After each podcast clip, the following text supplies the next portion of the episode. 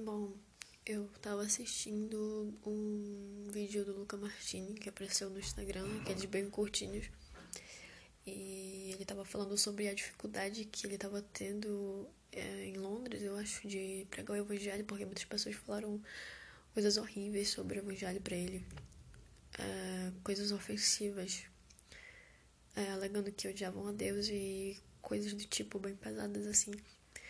E de certa forma isso acendeu em mim é, algo muito bom. Não em relação ao que as pessoas estavam falando, mas em relação ao que a gente pode fazer em relação a isso, sabe? Pregar o evangelho, insistir nessas pessoas e não somente tentar convencê-las com nosso próprio conhecimento, mas confiar também na intervenção divina do Espírito Santo e principalmente orar. Eu acredito que em parte conhecemos e em parte profetizamos. A gente pode ter ali estudado e ter se dedicado a ler a Bíblia e entender tudo aquilo e explicar para essas pessoas, mas a gente não pode confiar só na gente. E sim no Espírito Santo. Em parte conhecemos e em parte profetizamos. Porque o Espírito Santo que habita em nós é a parte que profetiza e a gente tem que confiar nele também. Mas enfim, isso acendeu em mim uma. que aliás está aqui há um tempinho já. Já faz um tempo. De pregar o evangelho, de voltar a fazer o que era, o que eu fazia antes, que era pregar o evangelho e esses dias eu tenho.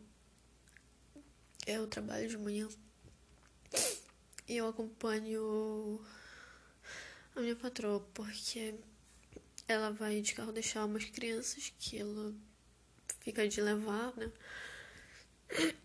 E eu tô indo com ela e tem uma rua em específico que eu sempre tive algo com aquela rua assim porque naquela rua em específico tem muitas pessoas que precisam de Jesus e a gente sente isso. E nesses dias que eu tenho passado por lá, eu tenho visto muitas pessoas. E todas as vezes que eu vejo qualquer uma pessoa, qualquer pessoa naquela rua, eu, eu me sinto incendiada pelo Espírito Santo. Eu me sinto cheia de compaixão. E essa compaixão com certeza não vem de mim mesma, vem do Senhor. E é isso que o Luca tava falando, sabe? Apesar daquelas pessoas terem falado coisas horríveis sobre o Evangelho, sobre Cristo, sobre Maria, sobre Deus, ele usou uma passagem que o próprio Jesus disse que é Pai, perdoa, perdoa-os. Eles não sabem o que eles falam. E no final do vídeo o Luca fez essa, esse questionamento se o que é que essas frases causariam em nós? Causariam ódio, raiva, injustiça, um choque? Ou causariam misericórdia? É isso que a gente tem que ter pelas pessoas.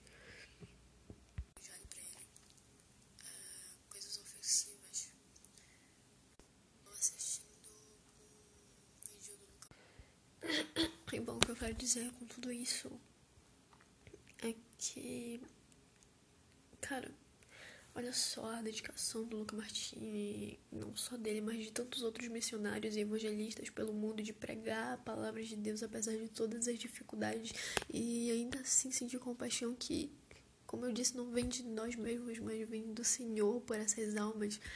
Ah, bom, cara, se você sente a vontade de evangelizar, sente a vontade de pregar o evangelho e de levar a palavra do Senhor para todas as pessoas, para que elas sejam alcançadas por, pela palavra de Deus, pela verdade. Por favor, não contenha esse fogo. Não extigueis o espírito, não apagueis o espírito. Deixa ser levado pelo Espírito Santo. Deixa ele te levar palavra de Deus diz que Deus trabalha em nós tanto o querer quanto o realizar. Está escrito em Filipenses 2,17, eu acho. Se você tem essa vontade de evangelizar, claramente é Deus trabalhando essa, a vontade dele no teu coração. E ele vai realizar o. Ele está realizando o querer e vai realizar o, o realizar. Ele está realizando o realizar. E a gente vê a história de tantos outros evangelistas, como por exemplo os dos, dos apóstolos nos tempos passados, como eles sofriam pelo nome do Senhor, como eles se dedicavam à obra e como deixavam tudo. Paulo mesmo diz que tudo aquilo, tudo aquilo que ele considerava como ganho, quando ele começou a conhecer quem Cristo é, foi considerado como esterco, porque não se compara é surreal, é algo incrível que, tipo, tá em nossos corações e, e às vezes a gente não quer depositar confiança nisso, porque a gente confia mais no visível do que no que a gente não pode ver. Pessoas que dedicaram sua vida ao evangelho existiam, existiam existiram os jovens moravianos que atualmente é na República Tcheca, John e David, eu acho, não lembro direito o nome deles, mas eles eram incendiados, eles eram fervorosos de espírito, eram jovens que tinham sede e fome de pregar o evangelho. E eu não lembro qual a época, mas eles souberam que em uma ilha milhares de escravos africanos não sabiam, não tinham conhecimento, nunca tinham ouvido falar do evangelho da salvação. E quando eles ficaram sabendo disso, eles foram convocar o dono dessa que era ateu. E eles foram pedir para ele para que pedir permissão para eles irem lá pregar o evangelho. E hum, eles não foram aceitos porque eles também se voluntariaram para serem é, escravos nessas ilhas, mas isso não ocorreu porque, como na época eles eram brancos, o cara não permitiu com que eles fossem. Mas ainda assim, no final das contas, eles conseguiram ir. É, eles conseguiram, creio que um trabalho qualquer brecha para eles estava ótimo é, se era para pregar o evangelho. E eles conseguiram ir ao final das contas. E eles gastaram a, a sua vida. E eu não digo gastar, eu digo eles depositaram a sua vida. É algo que rende uma glória muito maior. E não uma glória me referindo a recompensas no sentido de bênçãos materiais, mas a própria recompensa era, era o próprio Cristo. Houveram também os discípulos e a morte deles foi algo que provou um grande amor por Cristo. Por exemplo, o apóstolo Pedro ele foi morto pelo nome de Jesus. E o mais incrível é que eles não eles não se sentiam tristes com isso, com a, toda a questão deles serem perseguidos, porque em Atos 5:41 quando eles são é, afrontados, confrontados por todo por toda aquela parte lá dos fariseus, eles não se sentem nem um pouco ruins, sabe? Tipo, eles estão lá pregando o evangelho, aí os fariseus, eles vão lá, eles confrontam esses homens para que eles não preguem o evangelho.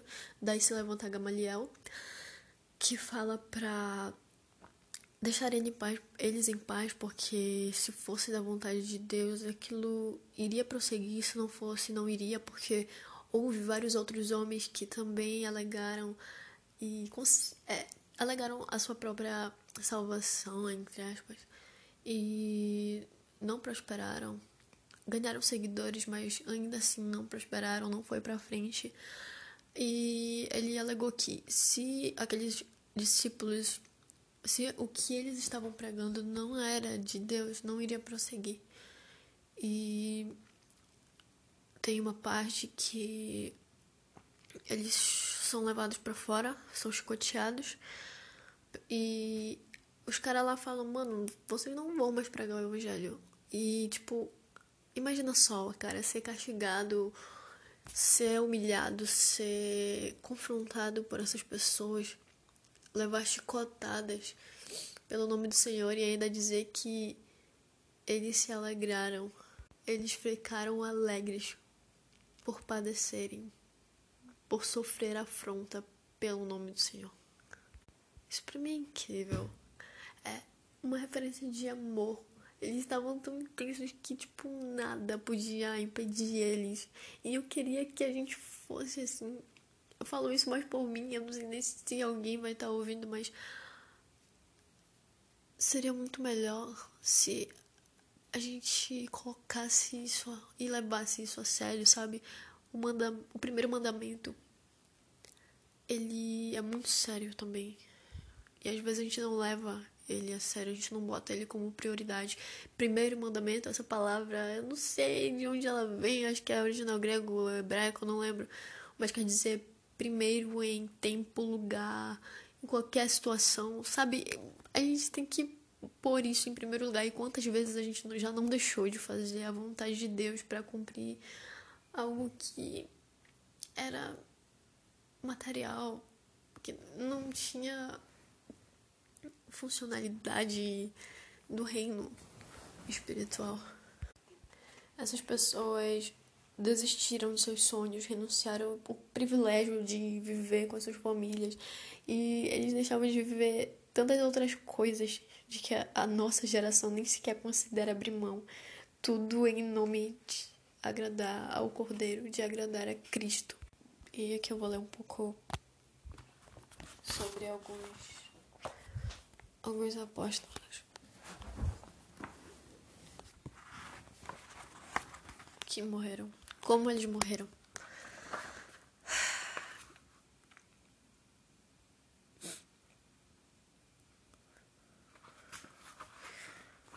André morreu em Edesa, Edesa, na Ásia, numa cruz em forma de X. Daí a origem do nome Cruz de Santo André. Bartolomeu, Natanael, né? Pregou o evangelho em vários países e, ao traduzir o evangelho de Mateus para um dos idiomas da Índia, propagou nesse país. Por último, foi cruelmente açoitado e crucificado pelos conturbados idólatras. Outras fontes dizem que teria sido chicoteado até a morte.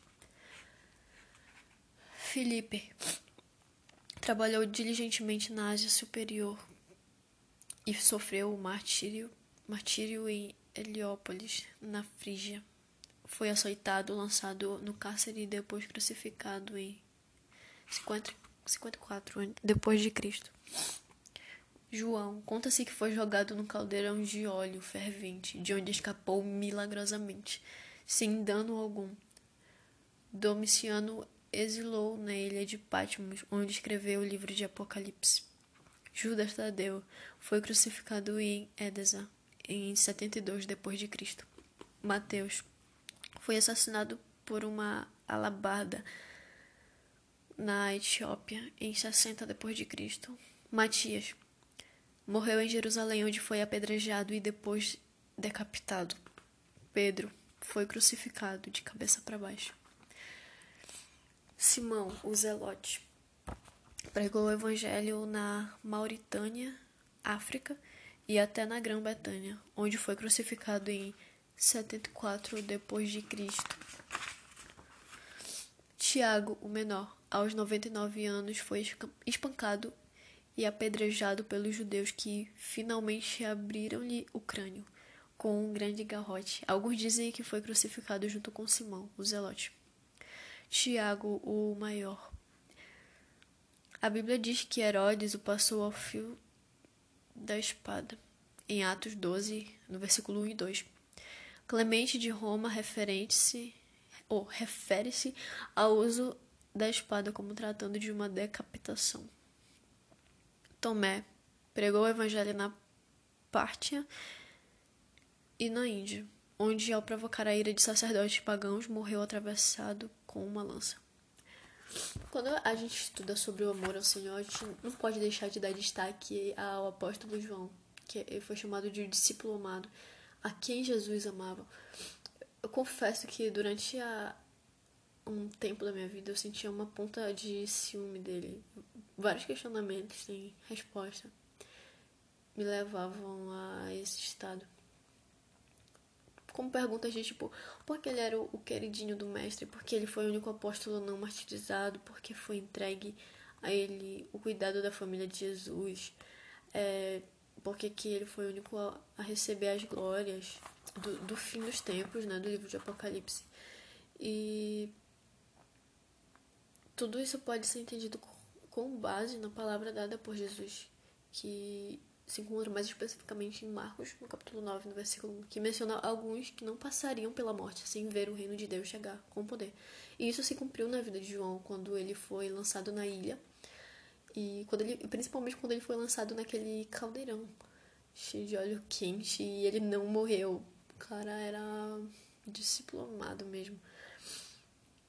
E todas essas pessoas elas têm um valor, elas, como eu disse, elas renunciaram aos seus sonhos, renunciaram ao prazer de viver com suas famílias, de é, renunciaram à vontade de realização profissional, financeira, todas essas coisas, porque elas colocaram em principal lugar, é, sabe, o amor que elas sentiam por Cristo Jesus. E apesar de saber que ele não precisa ser recompensado, porque tudo que a gente faça nada vai cobrir isso, essas pessoas elas elas faziam isso para que ele fosse ainda assim. Elas davam tudo de si. Foi o que disseram os jovens maravilhosos, eles falaram isso. Uma frase que ficou conhecida deles é essa: que através do nosso sacrifício, o cordeiro receba a sua recompensa através das nossas vidas. Algo do tipo. E a gente vê que eles amavam de fato a Cristo. Não de palavras. E também não era obras vazias. Eram com a alma. E era muito lindo que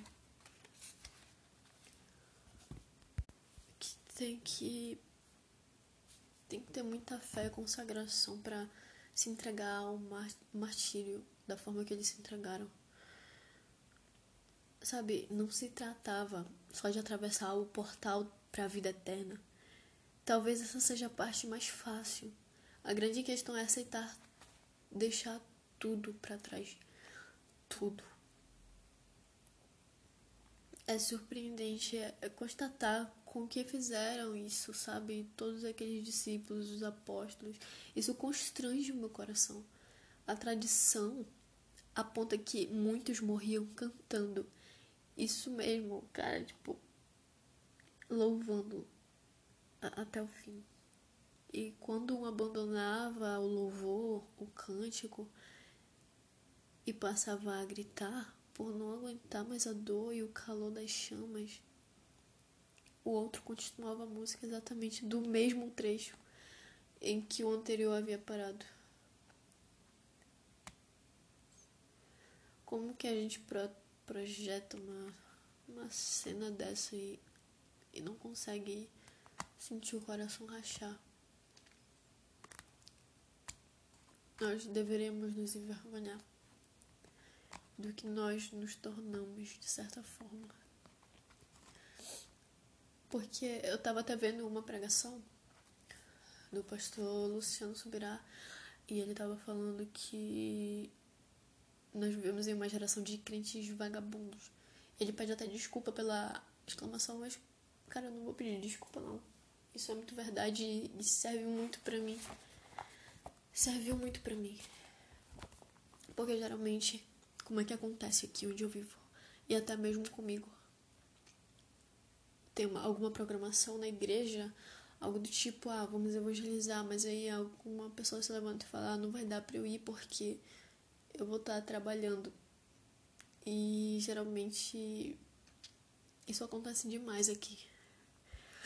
Isso me faz pensar e me faz concordar com ele. Porque a gente não deveria ter o primeiro amor, a gente não deveria amar o Senhor, nosso Deus, de todo o nosso coração, de toda a nossa alma, de todo o nosso entendimento. Por que, que a gente coloca ele em último lugar? Por que, que a gente prioriza algum material em vez de priorizar ele? Em vez disso a gente se tornar crentes vagabundos que só quando a gente não tá fazendo nada que a gente tem um tempo para ele.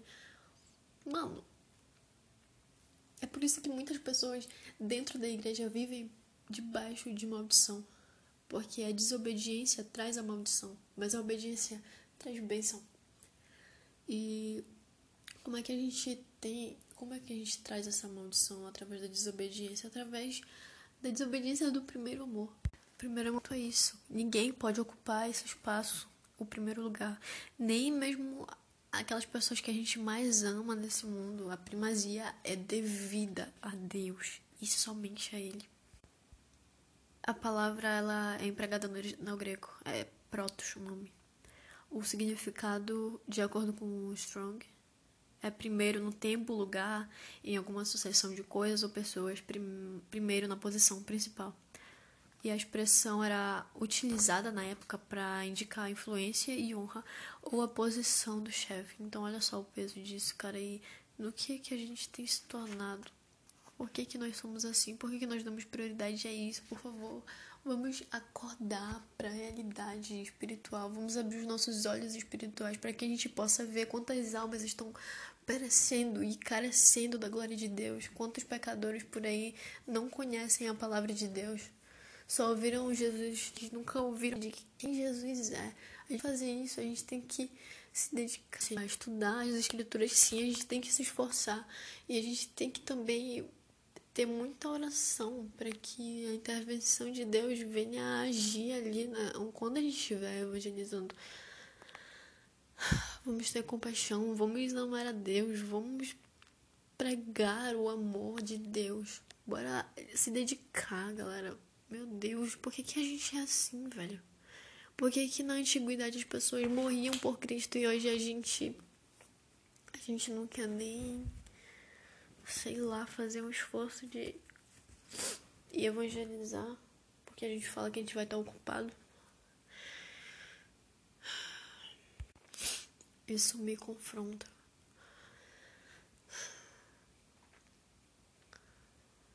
Vamos ter amor às almas.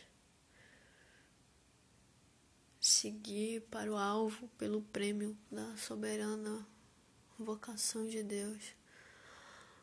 Vamos fazer como o apóstolo Paulo, ele alega que nada ele considerava a vida dele como valiosa, porque ele priorizava mais realizar a vontade que Deus tinha posto no coração dele do que a vida dele em si. Sabe, nada tem minha vida por preciosa. A gente é uma geração que tem priorizado muito o materialismo, muitos bens, muito é, a vida profissional, financeira e todas essas coisas, quanto o reino ele ele está se esvaindo dos nossos corações. Não, não temos mais corações devotos como antes. Que Deus possa estender sobre nós as mãos dele de misericórdia. Que venhamos pregar o Evangelho e que isso não sirva só para quem estiver escutando, mas para vamos ter o mesmo amor que essas pessoas tiveram. Vamos fazer o que é para ser feito, não venhamos pensar no medo. O verdadeiro amor lança fora todo medo.